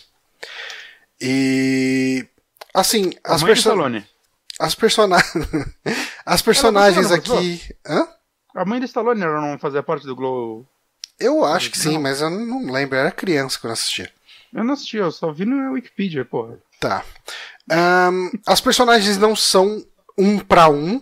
é, não, quer dizer, não são as mesmas pessoas reais, são, mas são personagens inspiradas, né? Tipo, a, tinha a. Como que chamava? Era Mount Fiji, que era a grandona lá do, do Glow original. Aqui tem a Machu Picchu, sabe? Tipo, é, eles fazem meio que uns paralelos ali. Alguns personagens eles juntam dois em uma, enfim. Ah, mas a, as primeiras temporadas são. É, a primeira temporada é elas tentando fazer o programa acontecer, né, acontecer na televisão. A segunda temporada é o programa bombando e problemas acontecendo para o programa bombar ou não. É, o programa está estabelecido, né? E na terceira temporada dá ruim, elas precisam parar o programa e elas transformam o programa num show em Vegas. Então, essa temporada é essencialmente as meninas do Glow em Vegas, né, em Las Vegas. E, assim, a, o pano de fundo, de maneira geral, ele dá abertura para algumas coisas interessantes, né? Uh, elas vivendo uma vida, tipo, são, são, meninas jovens, né? São mulheres, sei lá, nos seus vinte e poucos anos, e estão ganhando dinheiro, estão solteiras, estão em Las Vegas, vivendo lá, então elas saem para curtir, elas fazem enfim, elas tocam uh, uh, uh, os melhores anos das vidas delas lá em Vegas. Mas. Você que ia sair toca um puteiro. Toca um puteiro. Não, a gente segurou. Hum. É, mas a gente ainda tem a questão dos dramas pessoais, é, que eu acho que é uma parte muito boa na série. É o que faz você querer ver como esses personagens vão crescendo. E eu acho que todos os personagens, todas as personagens que eles uh, pegam para explorar, né, que tem a da Alison Brie, que é a Ruth, né, que e tem a, a loirona, esqueci o nome dela. Mas enfim, a, as duas protagonistas eu acho que elas são muito bem exploradas. A, a personagem da Brie ela tá mega uh, confusa sobre o rumo da vida dela. Eu acho que isso é explorado de uma forma muito boa. Enquanto isso, a, a outra. Agora, puta, eu devia ter anotado aqui o nome dela, esqueci completamente. É, ela tá com os problemas que foram estabelecidos nas outras temporadas, porque ela é mãe. Ao mesmo tempo que ela é produtora e agora ela tá morando em Vegas e a filha dela, o filho dela, tá em, em Los Angeles sabe? Uhum. Daí tem que administrar isso, a questão de ficar viajando, perder uh, uh, o crescimento do filho. O filho aprende a andar, ela não vê, sabe? Tipo, esse tipo de coisa, esse tipo de drama. Uh, e, e, assim, nas protagonistas o drama está muito bem explorado e eu acho que é muito legal de acompanhar. Uh, e, inclusive do, do Sam, né, que é o, o produtor, produtor não, ele é o diretor, né, que é o, o Mark Morrow, né. Ele também ele tá com um crescimento legal, principalmente no final da temporada. Tá bem legal acompanhar ele, mas no começo também ele tá com. É, é uma situação que foi colocada no, durante a segunda temporada, uh, uma coisa de um chove não molha dele com a Ruth, né? Tipo, ah, tipo, será que a gente se gosta? Será que a gente não gosta? Será que pode rolar? Será que não pode rolar? E daí rola essa história aí. Mas uh, algumas outras personagens são exploradas, né? Uh, aquela a, a, chinesinha lá, que é a Fortune Cookie, ela, ela tem um arco. Um arco não, tem um episódio que explora muito a questão do, do estereótipo do asiático e como isso afeta ela. Eu acho que é um episódio legal. A, a Sheila, que é a menina lobo, ela tem um crescimento legal também nessa, nessa temporada. Eu acho que ficou bem bacana. Um, tem um personagem só, um personagem que para mim é terrível e eu acho que ele tá numa. ele tá caindo vertiginosamente para ficar horroroso que é o produtor lá, que é o Bash, que é o loirão lá. Sério? Mano, cara, cara, assim, parece que a série é feita de pessoas muito reais, com problemas. Uh, problemas muito reais, sabe? Problemas de tipo de maternidade, problema de, uh, de se questionar a sua posição no mundo, uh, problema com relacionamento, problema no casamento, problema de gravidez, de querer ter filho, não querer ter filho. E o lance e dele o é Bash... de um cara que quer se provar pra família. Então, começo, o Bash, ele parece um personagem de Friends no meio aí. Caralho. Ele, ele parece Mas... um personagem de outra série inserido. Mas peraí, você já não gostava dele antes? Eu gostava, eu, eu era ok com ele antes. Mas ele virou um, um. Ele virou um personagem mega caricato, cara. Tipo. Eu não entendo. Ele. Sem zoeira, ele parece um personagem colado na série errada. Caramba. Ele parece um personagem de uma sitcom. Cara, eu, Sabe? eu, eu, É, acho de- eu acho que na próxima temporada, toda vez que ele aparecer, vai entrar uma claque dando risada. Caralho. que tá, cara, tá assim. inclusive existe um drama, né, ah, envolvendo o personagem dele, que é explorado, mas ele é explorado por parte da esposa dele, né? Ah, na segunda temporada ele casou com a, com a menina lá que é inglesa. Sim. É, e essa história parece que ela é. Assim, exi- vai, essa história ela é levemente arranhada do lado dele. Mas, de novo, mesmo quando arranham essa história do lado dele, parece um personagem de sitcom. ele Parece é um. tipo um alívio cômico. É! É, é o cara que não sabe o que fazer, mas ele não sabe o que fazer de um jeito Joey do Friends, sabe? Esse é, o, Caralho, essa é a É. cota do algoritmo do Netflix que precisa ter. É, não, vamos botar aí o alívio cômico completamente exagerado. Então, assim, mas essa é a parte que é a parte que eu não gostei dessa temporada até agora. Ahn, tem algo começando a ser desenhado. tipo, Eu tô no- nos. Falta dois episódios pra eu terminar. Ah, tem algo sendo desenhado pra ele. Eu não sei se de repente nesses últimos dois episódios a gente vai ter um fechamento melhor do que foi até agora, mas assim, pra todo o resto da série, quando ele aparecia me dava preguiça, sabe? Caralho. Porque, é, assim, mas não, não, eu- eu nem falo isso de uma forma tão negativa, porque eu acho que o problema é que ele tá, ele tá tão, eh, ele, o personagem dele eu achei ruim, ruim mesmo nessa temporada, mas ah, essa preguiça ela não se estende às outras personagens. Eh, O resto da série eu tô amando, assim, tô adorando. Não souberam o que fazer com ele, resumindo. Puta, é o que parece. É o que parece. Mas é isso, cara. Eu tô gostando. Eu ia falar de Telling Lies aqui hoje, mas eu joguei tão pouco que. Eu joguei uma horinha. É, eu acho que eu joguei umas duas horas até agora, no máximo. Mas de Acho é repente no próximo. É, no próximo episódio. Eu tô gostando, mas no próximo episódio a gente talvez fale um pouco mais dele. Mas Bonatti e Honori tem outras indicações. Ah, Oh, yeah. Vamos pelo Honori primeiro. Vamos? Hum. Ok, eu vou falar também a la Bonatti por cima, porque não tem muito onde explorar, que é Detetive Pikachu. Hum, Finalmente eu assisti Detetive Pikachu. É, eu fiquei meio, meio assim que eu queria assistir com os meus filhos e tal, né? Mas ao mesmo tempo eu queria é, assistir legendado por conta da, da, da voz original do Ryan Reynolds, que eu tinha certeza que ia carregar o filme. uhum. E então eu assisti sozinho.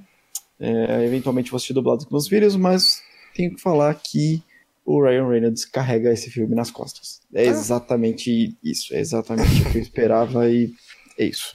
O... Bom, vocês jogaram o jogo Detetive Pikachu? Eu, eu nunca Hum, joguei. Não, é de Não. 3DS, né? É. O DS. Eu acho que é 3DS. Eu só fui ter conhecimento desse jogo quando anunciaram um filme. E tipo, nossa, criativo. Aí todo mundo, não, não é criativo. isso É, é o jogo, já existe. É, tá bom, então não é criativo. Então cancela o filme então. Eu só É, quero criativo agora. Então, eu, eu não tinha jogado o jogo, então me perdoem aí a, a trazer os paralelos das coisas, que eu não, não, não sei. Não Mas tem que jogar jogo nenhum. É, tem que, tem que jogar não. Mas eh, ele é uma excelente animação, excelente animação. Eh, o pessoal que, que fez a, a identidade visual do negócio, né, que fez a, que definiu como ia apresentar os Pokémons Eu adorei. na vida real. Uhum. Que trabalho bem feito. Puta que trabalho bem feito. Porque é sempre aquela merda.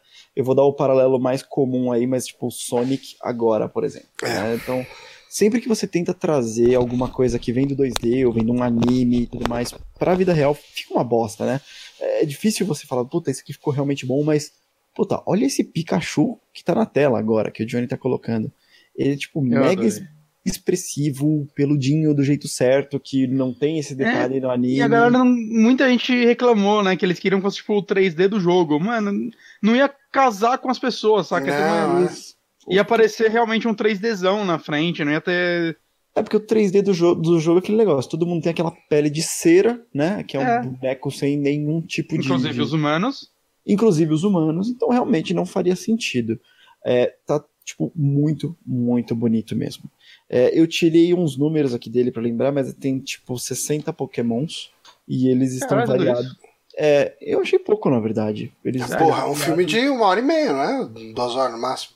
É porque tem, tipo, grandes, ah, grandes cenas, né? Grandes cenas bem abertas, assim, que aparecem muitos e muitos e muitos pokémons. Mas, Não é muito, são 60. É, então, a variedade, em variedade são só 60, então você acaba pensando que tem mais ali e tal. Tem continuação, né? Não são os Pokémon só da primeira geração. Ah, tem Greninja, tem um monte de Pokémon que eu não sei o nome, porque eu sou aqueles caras velho pai aqui, né? Tem 150 Hum. Pokémons. Ninguém gosta dos Pokémon depois dos 250. 250. É, esse- são Os 150. outros a galera finge que gosta. Mais os outros que aparecem no Smash. O resto. E alguém vai me existe. corrigir. Mas, Fanbase. Mas é, enfim, muito legal o filme. O Ryan Reynolds é extremamente engraçado.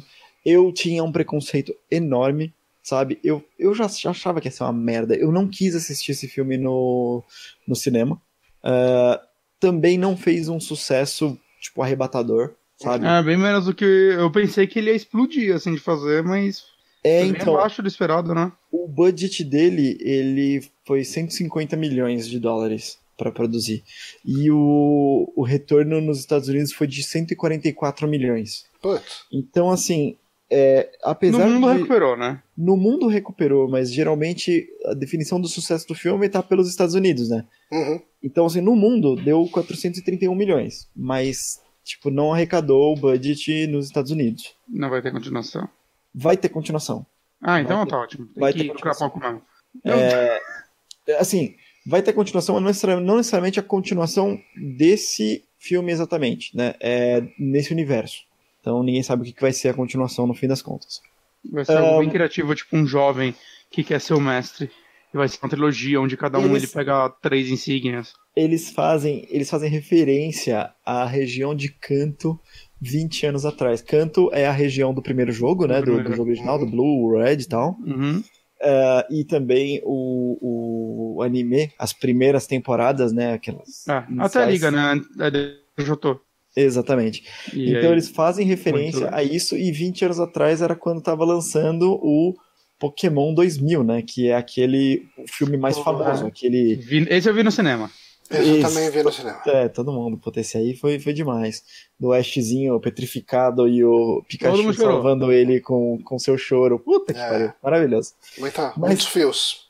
tem essa referência à, à história que é, é baseada no Mewtwo também. E a referência é justamente que o Mewtwo apareceu 20 anos atrás na região de Kanto. Então é como se fosse a continuação daquele filme. Hum, Então o Mewtwo foi lá, foi feito lá, foi, eu não lembro da história do Mewtwo, mas foi feito lá e, enfim, até agora tem esse, essa entidade oculta, vamos dizer assim, que é o Mewtwo. O filme tem, tem alguns atores aí que, que vale a menção e tudo mais, mas tem dois, duas pessoas que valem mais, além do Ryan Reynolds, claro. Tem o Justice Smith, que fez aí o Jurassic World 2. Eu não vi o dois ainda. E ele é tipo um, um, um cara que. Sabe aquele ator que se passa por muito mais novo do que realmente é apenas fazendo a barba? hum. É ele. então ele parece um moleque, assim, sabe? Ele não é? Não, é tipo, não é um moleque, moleque, como parece aqui. Parece aqui que ele é tipo um moleque adolescente mesmo, sabe? E ele tem E 42. ele é adulto, eu não sei quantos anos ele tem. Deixa eu ver aqui, tá, tá até aberto aqui. Ele tem Justice, Justice, Justice Smith. tá? Ele tem. Ele é um moleque, puta que pariu. Ele nasceu em 95, eu que tô errado. Ó. Caralho, que não, olha. merda. que merda. Tá, ele com barba não parece um moleque, é o contrário. Então, gente, ele é velho quando tá com barba. Ah, mas é isso. E tem um cara que eu gosto muito, cara, muito Eu que eu não sei filme? pronunciar o nome dele, que é o Bill Knight, que, mas não tem um T, Knight. Ele fez About Time e Piratas do Caribe, ele é o David Jones, sabe? Hum. Ah, eu só conheço ele como David Jones. Ah, esse cara ele é o pai do Sean. Eu adoro esse cara. Ele é o David. Jones? É, Eu não Eu tinha ideia que ele era o. David Jones. esse cara. Ele é um excelente ator. Óbvio, Sim. aqui ele não tem um papel, tipo, mega dramático, nem porra nenhuma, tipo, não é um papel gigante e tal. Mas eu adoro esse personagem, eu adoro esse, esse ator e eu queria mencionar aqui, porque um dos melhores filmes que eu já vi é o About Time, e acho que é questão de tempo. Mesmo, em, em português, e ele participa lá como um coadjuvante. Puta, muito da hora, muito da hora. O que eu posso falar? A história, então, é o Pikachu e esse personagem, o Justice Smith, que eu esqueci o nome do personagem dele, os dois estão buscando o Harry, é o pai do Justice Smith e o treinador, vamos dizer assim, do Pikachu, né? E eu tô fazendo treinador com essas aspasinhas porque toda a história acontece dentro do, de Rhyme City, né? Que é uma cidade onde não existe as batalhas Pokémon. É uma cidade evoluída onde Pokémons e pessoas coexistem. Então, é, é ninguém usa Pokébola nessa cidade. Todos os Pokémon são livres. E esse é o conceito da cidade. Viver em harmonia.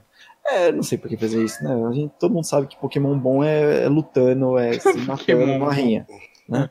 Mas... Eles são galinhas. É, exatamente, exatamente. Uh, tem uma certa menção à, à, à equipe Rocket, tem um, a ah. história gira em torno de um, de um, composto que é o composto R, que esse R é uma menção à equipe Rocket. Mas não tem a Jesse James. Não tem a Jesse James, infelizmente. Não, é não, tem, não tem nenhum personagem, a não ser o, o, detetive Pikachu, vamos dizer assim, que faz, né, faz a menção ao jogo, que tem ligação direta com o jogo, ou, ou anime. É, eu acho bom isso, na verdade, que pegar um ator pra fazer o Brock, aí, tipo, nem ia ser legal, saca? Ninguém ia gostar é. do ator, independente do que for. Uh, tem alguns pokémons que estão, cara, simplesmente maravilhosos. Simplesmente maravilhosos. Tem o Charizard, o Charizard é muito foda. É muito foda. É, tem o Squirtle, tem uh, o, o, o Bulbasauro, tem o próprio Pikachu, que vocês estão vendo, que ele tá maravilhoso, claro que é o melhor feito. Uhum. Tem aquele Pokémon Bulldogzinho que tá muito bem feito, que eu não lembro o nome, porque ele também não é da primeira geração. Tem o Greninja. Cara, os Pokémons em si estão ah, muito bem feitos. não é da primeira geração e você tá aí, todo o número um. É porque ele é do Smash, ele é do... É, eu só conheço... Eu nem sei de qual geração ele é, ele é do Smash pra mim. É, ele é do XY, né? Ele é do XY? É. Não, acho que ele tinha antes, não tinha? Eu acho que não. era antes também, mas... Eu pensei que ele era tipo da Esmeralda. Não, ele é do. Ele é. O Greninja é um dos. Ele tem no XY, mas eu pensei. É que... um dos starters do, do XY. Tipo, ele. O, o... Starter? Não. Ah, então, ele é a última evolução do, de um dos starters ah, do XY. Verdade. É? É, é, o Johnny tá certo. O Johnny tá certo, é verdade. Não lembrava disso. O cara de sapinho lá é verdade. É, ele é, o. Ele é, ele é a evolução do Froak, que é Isso. aquele sapinho com uma babinha. Isso. Honório, ah. Você vai pegar um novo Pokémon? Definitivamente. É. Com certeza. Com certeza. Eu não tô empolgado Inclu... assim com Pokémon há muito tempo. Inclusive, falando em novo Pokémon, eu ainda não joguei, mas hoje eu baixei Pokémon Masters. Eu também. saiu pra iOS. Eu também. Não tô jogando ainda, mas já baixei aqui pra. pra Saiu pra Android também. Eu nem sei Saiu. como que vai ser esse jogo. Como que é esse jogo? Nem eu. Não faço a menor ideia. Uhum. eu só baixei. Mas é assim que funciona o Pokémon. É. Ele trabalha com essa nostalgia e foda-se. Eu, é. eu baixei Gears Pop também. É um clone de Clash Royale de uma forma em processo. Caralho. Eu não tava é... esperando por isso. É, eu tava ouvindo o Kinda Funny Games lá, o cast. E os caras estavam metendo pau no quanto que eles esfrecam um negócio de microtransação na sua cara. Eu joguei um pouco hoje oh, na hora do almoço, mas. Ó, oh, pague para jogar, pague para jogar, pague. Ok, tem que pagar para jogar mesmo. Acho... Quer jogar de graça? Vai piratear. Isso aí. Peraí, não. um, bom, uh, Pokémon Detetive Pikachu é isso. Eu também não posso ficar falando muito, porque, assim, não é uma história super complexa. Você acompanha o Justice Smith, que tem. Chorou quantas vezes? Não chorei, ah, mas, tá. ele, mas ele é emocionante.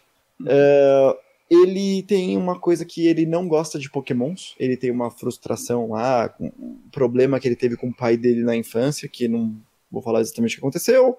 Também não é um big spoiler nem nada. Mas a história, ela não é tão profunda assim. Não é, o pai tipo, dele é o Ash puta plot twist do caramba, nem nada do tipo, mas eu não vou estragar, porque é o que tem, sabe? Tipo, não, não tem muita coisa. Uh, e tem uma mega corporação envolvida, né? Com, com uma mega corporação meio, meio escusa aí, fazendo testes, tarará, Mewtwo, toda aquela história de, de, de Pokémon 2000 de novo, de novo, sabe? E E é isso. E é isso porque eu não posso falar mais, porque eu já tô falando mais que eu devo. Ah. Ah, beleza. Pokémon vale muito a pena. Detetive Pikachu. Acho que a única menção que eu não fiz é o diretor, é o Rob Lederman, que fez algumas outras animações que elas são. É sempre uma animação engraçadinha, meio levemente para adulto, mas. É, e, e não mega que explode, assim. Ele fez aquele Monstros versus Alienígenas. Vocês lembram disso? Ah, é o com Seth Rogen? É, com o Seth Rogen. Ele dubla o Gelenhão. É, Ah, sim. Então é. Tem o. House. O House faz a barata. Isso é legal. Isso, e ele fez tipo o Shark Tale, que é aquele com o Chris Rock, sabe? É, o Espanta Tubarões. Não, isso eu já não. Não sei. Ele fez recentemente também Goosebumps, Monstros e Arrepios, que acho que o Bonatti gosta bastante. Eu não vi, eu não vi Goosebumps. Não? Mas o filme. Não. Mas o filme do Del Toro novo aí que eu falei, ele é tipo um Goosebumps. Gostei pra caralho. Recomendo. Ele, tipo, não é um me- mega diretor tal, mas tá aí fazendo animações e uns filminhos popzinhos e tal. É, não ofende. Não, não ofende, não ofende. E é, é bom, é bom. O filme é bom, não é nenhuma obra-prima, mas legal. Ah, eu quero assistir ainda. É isso. É isso. E a última indicação de hoje. Bonatti tem mais uma aí. Eu estou jogando um jogo que com certeza vai estar pelo menos no meu top 10 esse ano, Hum, que é Iron Fury. Que eu vou pular toda a parte da- das polêmicas dos produtores, que todo mundo já falou delas mesmo, foda-se. E se os Não, nossos não ouvintes não souberem? Aí vocês vão ouvir o jogabilidade. Caralho. Ah, não, é que eu, eu não Caralho. acompanho muito de perto o caso, cara. Os caras falando umas merda. É, os caras fizeram uns comentários meio transfóbicos, meio homofóbicos. no Discord, mas, aí é. depois a, a 3D Realm falou que não aprovava isso, que é loucura, né? Que tipo, a É, 3D mas Realm enfim, não a tá gente pode passar por cima disso.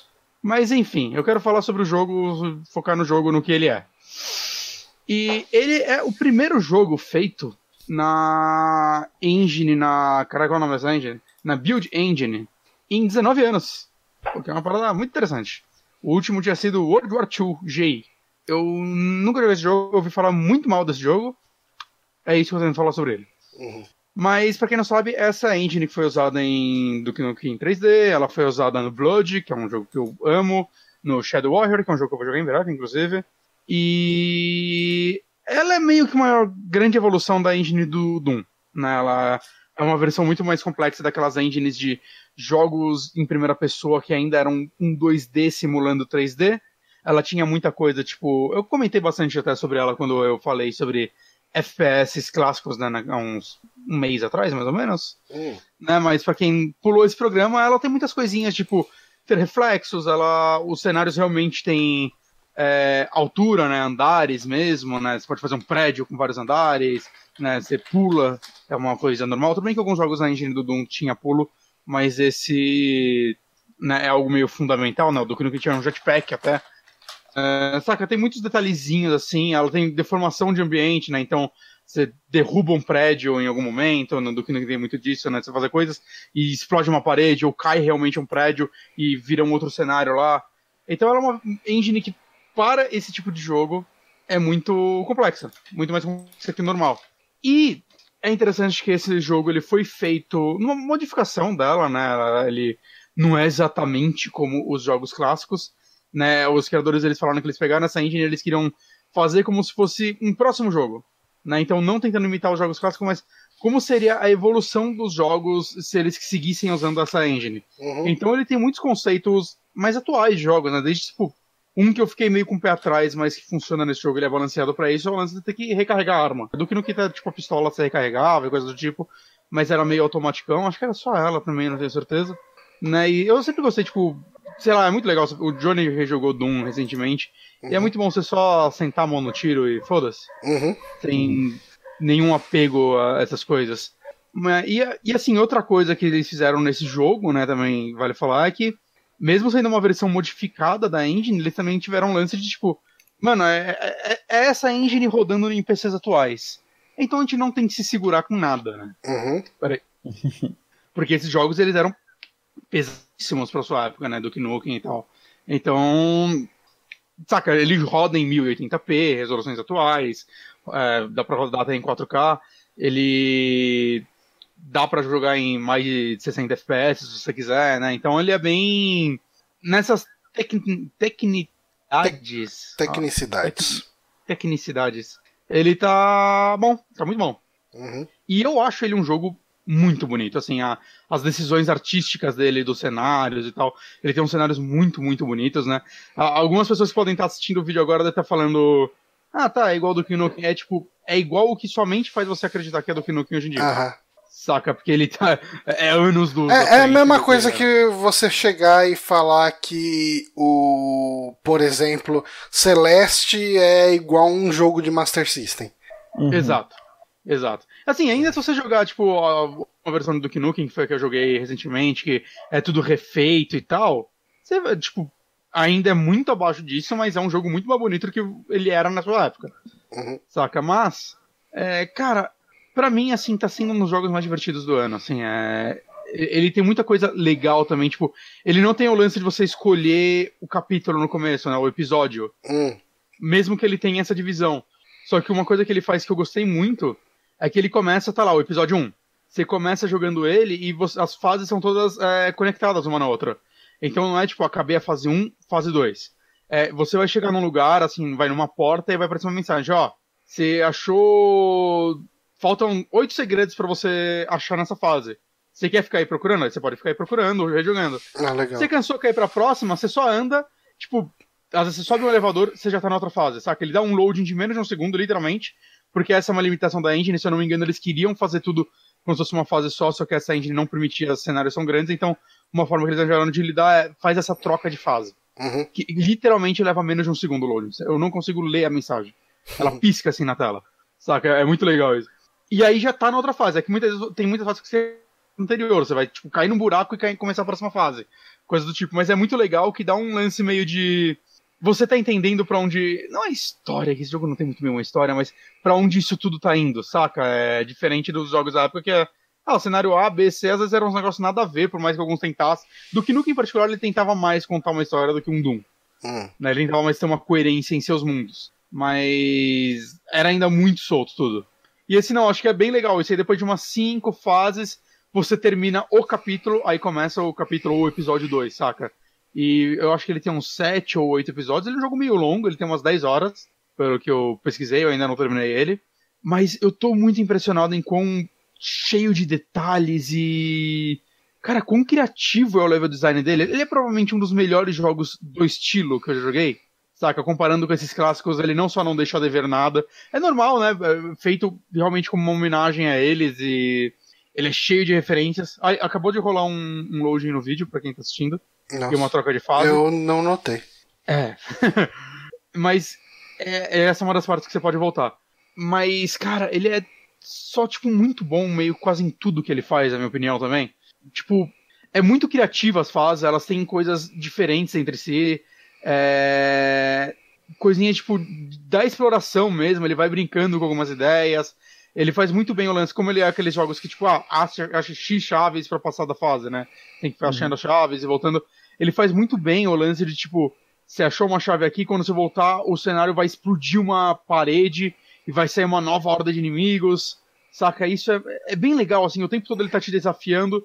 Ao mesmo tempo que ele tem um nível de dificuldade mais ok, eu tô jogando ele no normal, e ele é bem mais fácil do que os jogos mais antigos, né? Falam que o modo difícil dele é um salto absurdo, ele se torna um jogo muito difícil. Então, pra Uhum. quem quer jogar nas dificuldades mais old, mais old schools, você tem aí mais duas dificuldades além da normal, né? Tem a difícil e a se fudeu, sei lá.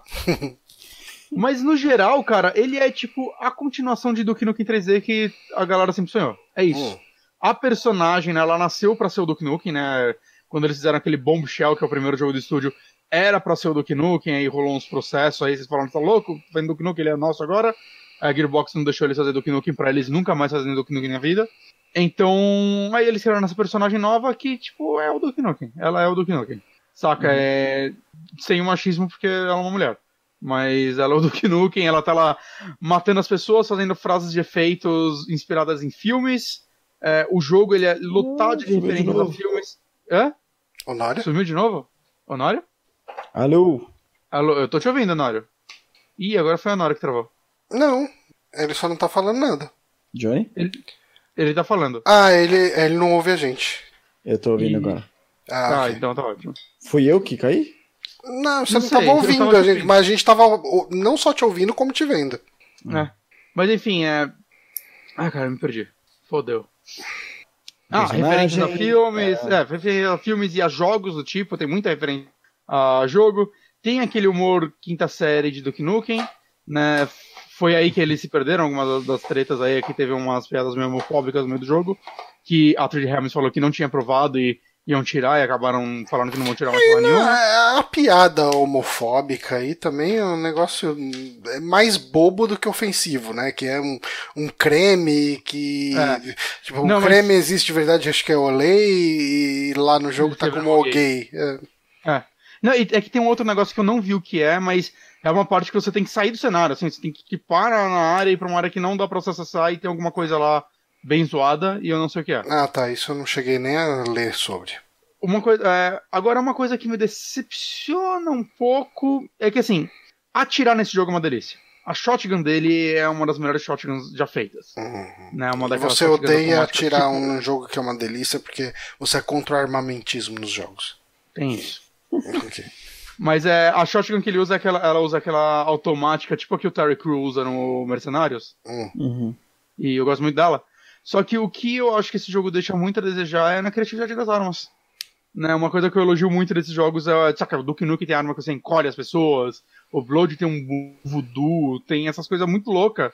E essa é tipo, vai, tipo, ele acabou de pegar aqui no vídeo a metralhadora. Não sei se é o nome dela. As armas têm tipo uns nomes meio pornográficos também. A, a pistola dela chama Loverboy. Hum. E eu esqueci qual é o nome da metralhadora. Deve ser Penetrator, alguma coisa assim. E é, ela é legal porque ela atira com munição incendiária. Então você vai atirando com uma metralhadora que vai botando fogo na galera. Isso é legal. Mas as armas são basicamente ela. Tem a pistola que é, é boa. Principalmente pelo tiro secundário dela que você marca as pessoas, tipo o maluco do Overwatch, lá, o cowboy, que você marca a galera e ele sai atirando e matando todo mundo. Uhum. McCree. Isso, McCree. E isso funciona muito bem nesse jogo. É uma arma meio roubada até. A shotgun é excelente. Né? Depois você pega um lança-granadas que é quase um- uma troca, um tiro secundário da shotgun. Né? Ela troca munição pra munição de lança-granadas. E tem a granadinha que ela é legal porque ela é tipo teleguiada, tá ligado? Então é uma granada que você joga tipo uma bola de boliche, mas ela vai seguindo os inimigos. E aí ela tem um disquinho. Eu nunca usei. Usei uma vez só pra ver como ele funciona. Você joga, arremessa o disquinho e vira uma mina terrestre. E um arpão que funciona como um rifle. Ok. Saca? Não tem nada tipo. Ah, Absurdo, extremamente né? criativo. Por mais que todas funcionam muito bem, é, eu acho que você consegue, você consegue terminar o jogo só com a, a pistola e a shotgun. Elas são excelentes, mesmo assim. Né? A metralhadora ela é muito boa, mas parece que nunca tem munição dela. E aí a arma melee do jogo é um cacetete, que uma coisa que eu acho legal nele é que, mostrou agora no vídeo também há pouco tempo, tem uns geradores que você usa ele pra gerar energia, e isso às vezes acontece pra você avançar, às vezes você achar secretas com isso. É uma, uma mecânicazinha legal. E é legal ele que você bate no, na- no inimigo, ele fica eletrocutado, então ele dá uma. Ele, dá um, dá- ele fica paralisado por um tempinho. Uhum. Uhum. Né? E por enquanto eu não enfrentei nenhum chefe. Eu jogo com bastante horas de jogo. Eu não sei se ele vai ter chefe, chefe. O que é, que é- é triste, porque os chefes dos jogos são legais. Às vezes, né? Do que não tô tinha, chefe? Do que não que tinha. No final de cada episódio tinha algum chefe. Você chegou a terminar É. algum episódio nesse? Sim, eu tô no segundo e não teve chefe.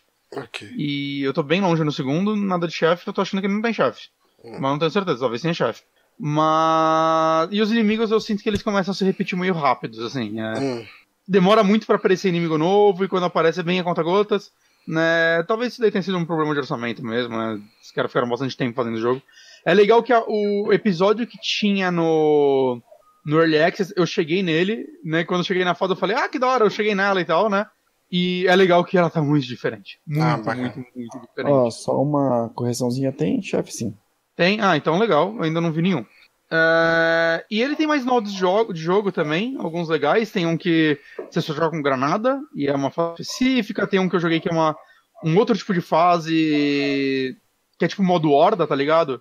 E tinha mais um que eu não lembro o que era, mas era uma fase que eu não vi. Eu não sei se ela tá no jogo normal. E eu não lembro qual era a diferença que ele tinha de mecânica. mas que eu joguei ela quando tava em Early Access ainda, mas ele ainda tá lá. Então ele tem esses modos de jogos diferentes, ele tem bastante conteúdo. Não sei se ele vai ter mais conteúdo. A atualização deve ter, mas não sei se ele vai ter DLC planejado ou algo do tipo. Por enquanto ele tá só no PC, mas eles já falaram que vai sair para consoles.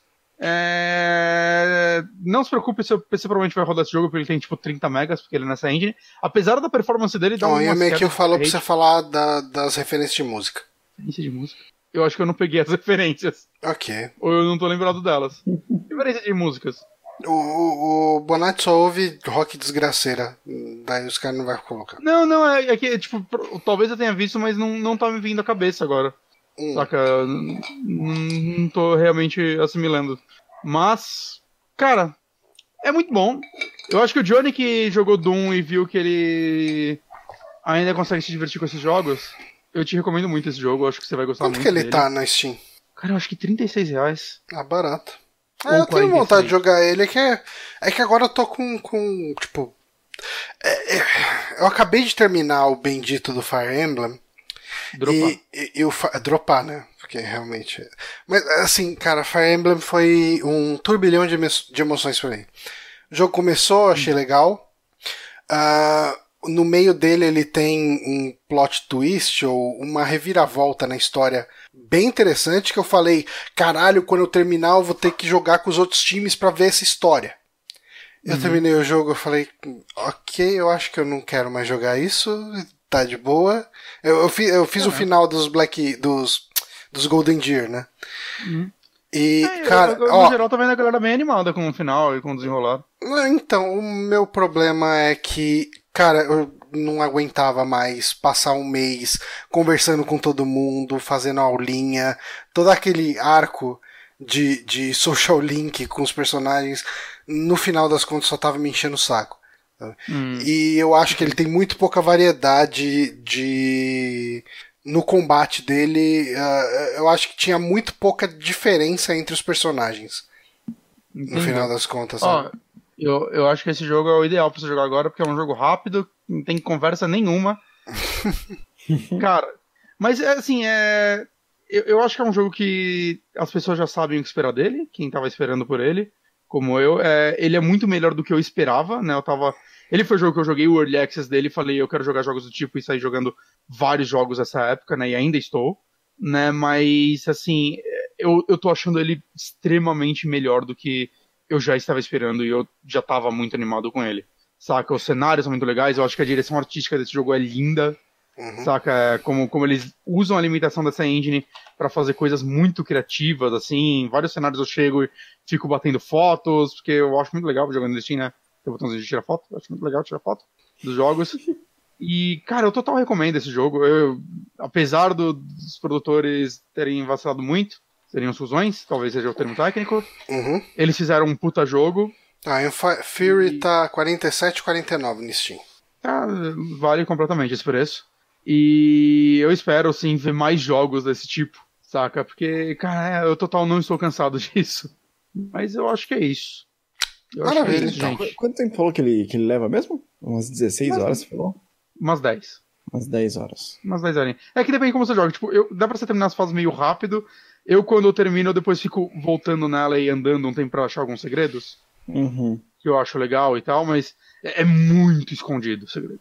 O, o, primeiro episódio eu acabei, eu acho que eu achei três segredos. E eram tipo uns 70. Eu fiquei bem interessado, bem interessado. Ah, eu, eu não, não, não, imaginei que você fosse interessado por. Você gosta desse tipo de FPS, Leonardo? Gosto, gosto sim. Gosto sim. Especialmente qualquer coisa. FPS em PC, pra mim, é o que há, né? Uhum. Eu fiquei bastante interessado e eu tô muito interessado também porque ele é leve. E aí dá pra eu ficar jogando no notebook também da empresa. Notebook, ah, sim, sim, notebook sim. da firma.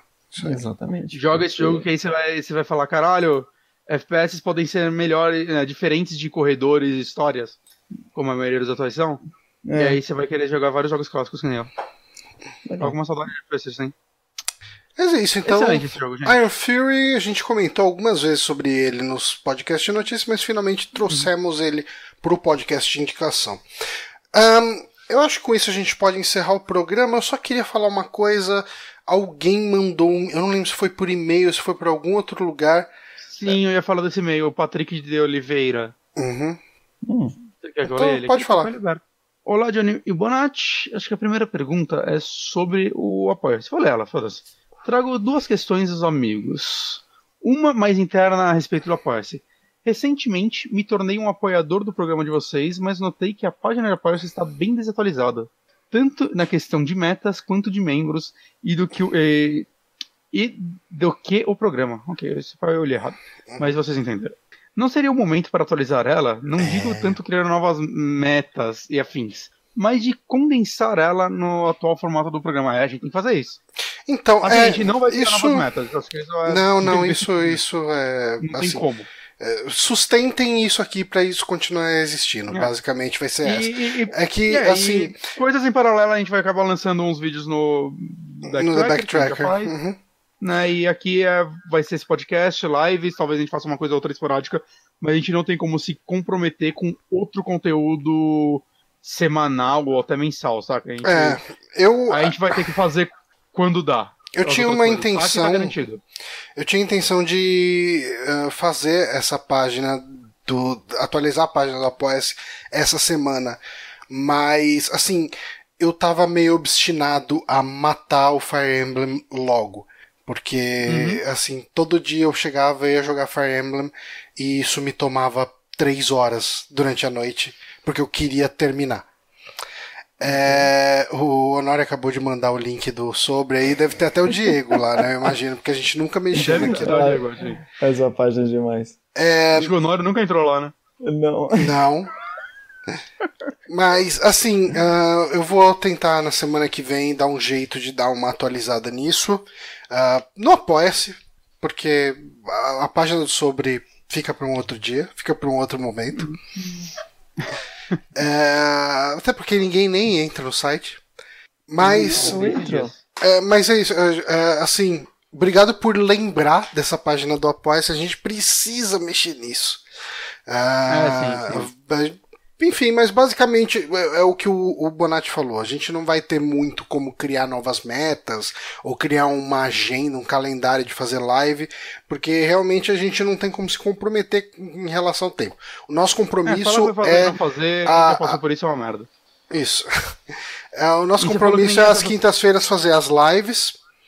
É, faz- e assim, quando não rola na quinta, a gente faz no domingo no máximo. Então, eu acho que a gente nunca. Atrasou o podcast, nunca deixou de publicar um podcast, assim, tipo, quer dizer, nunca, já teve uma Já ou outra situação, mas é muito rara. E, ó, provavelmente amanhã eu vou fazer live de Bruxo de Blair, que sai amanhã, acho que eu vou fazer. Boa. Só avisando aí, fiquem atentos. E você falou que ninguém mais comenta no, entra no site, ó, tem que comentar, é do último podcast. Hum, Mas deixa eu acabar esse aqui. A outra questão é mais geral. Como os amigos jogam quando o game vem com DLC logo na compra? Pergunto isso imaginando DLCs como Old Hunters, do Bloodborne, a qual integrava outras armas, armaduras e poderes ao gameplay.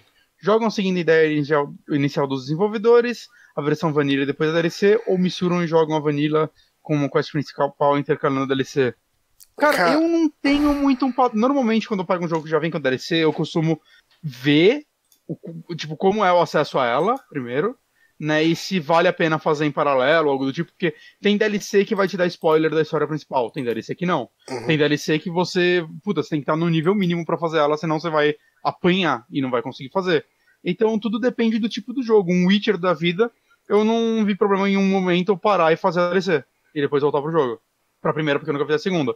O Bloodborne não veio junto. Mas eu não sei, normalmente se eu pego o jogo e já vem as DLC, alguns jogos você nem sabe que você tá vendo as DLC, isso já aconteceu. Uhum. Né, como eu não, eu acabei não vendo. teve o faz. Mass Effect, né? O, o Mass Effect 3, ah, um dos personagens ele é meio que um DLC, né? A versão deluxe. O 2 também, o o 2 também tem muito, muito personagem DLC. É, então eu. Assim, o 2 eu não devo ter pego o personagem que é DLC. Eu peguei, eu nem, eu nem sabia que era DLC quando eu joguei. É. Mas assim, via de regra, cara, eu não consigo lembrar a última vez que eu joguei uma DLC. É, Ô, eu, costumo jogar o jogo Vanilla mesmo e, e terminei e tô satisfeito. Isso quando termino. Que eu não compro uma DLC também, tô pensando aqui. Não lembro qual foi a última DLC que eu Então, porque, sei lá, cara, sempre tem tanto jogo pra gente jogar que geralmente quando eu termino o jogo base eu já tô ok. E já tô pronto pra outro. Uhum. Sim, sim, a maioria dos jogos eu tô satisfeito com a base. Eu quero comprar a DLC de Horizon ainda, eu tenho que jogar ela. Eu, eu acho Mas- que, cara, se bobear, a última DLC que eu peguei empolgadaço e foi uma decepção foram as DLCs de, de Fallout 3. Eu gosto das DLC de Fallout 3. É, eu, eu acho que elas são decepcionantes perto do conteúdo do jogo. A, a do Horizon é aquela do, do gelo, né, Bonatti? Você tá falando? É, Isso. Cara, eu não peguei essa aí, fiquei com vontade de pegar. né? Só que demorou pra, demorou pra caralho pra sair também, né, velho? É, e aí eu tenho medo de, tipo, eu vou pegar ela, eu vou ter que reaprender a jogar o jogo. Né? É exatamente o meu ponto. Hum. É, eu peguei as DLCs de, da From Software, eu pago todas. Na Dark Souls 3 é bem ruim. Ah, cara, eu não tô lembrado de quais foram as últimas DLCs que eu joguei. Deve ter tido, mas eu não lembro. Mas normalmente é, então, eu não tenho muito uma regra, depende muito do jogo e como ele trata essas DLCs. Uhum. É isso então, gente. Queria agradecer ao Honório por comparecer nesse sempre programa, gravar aqui com a gente.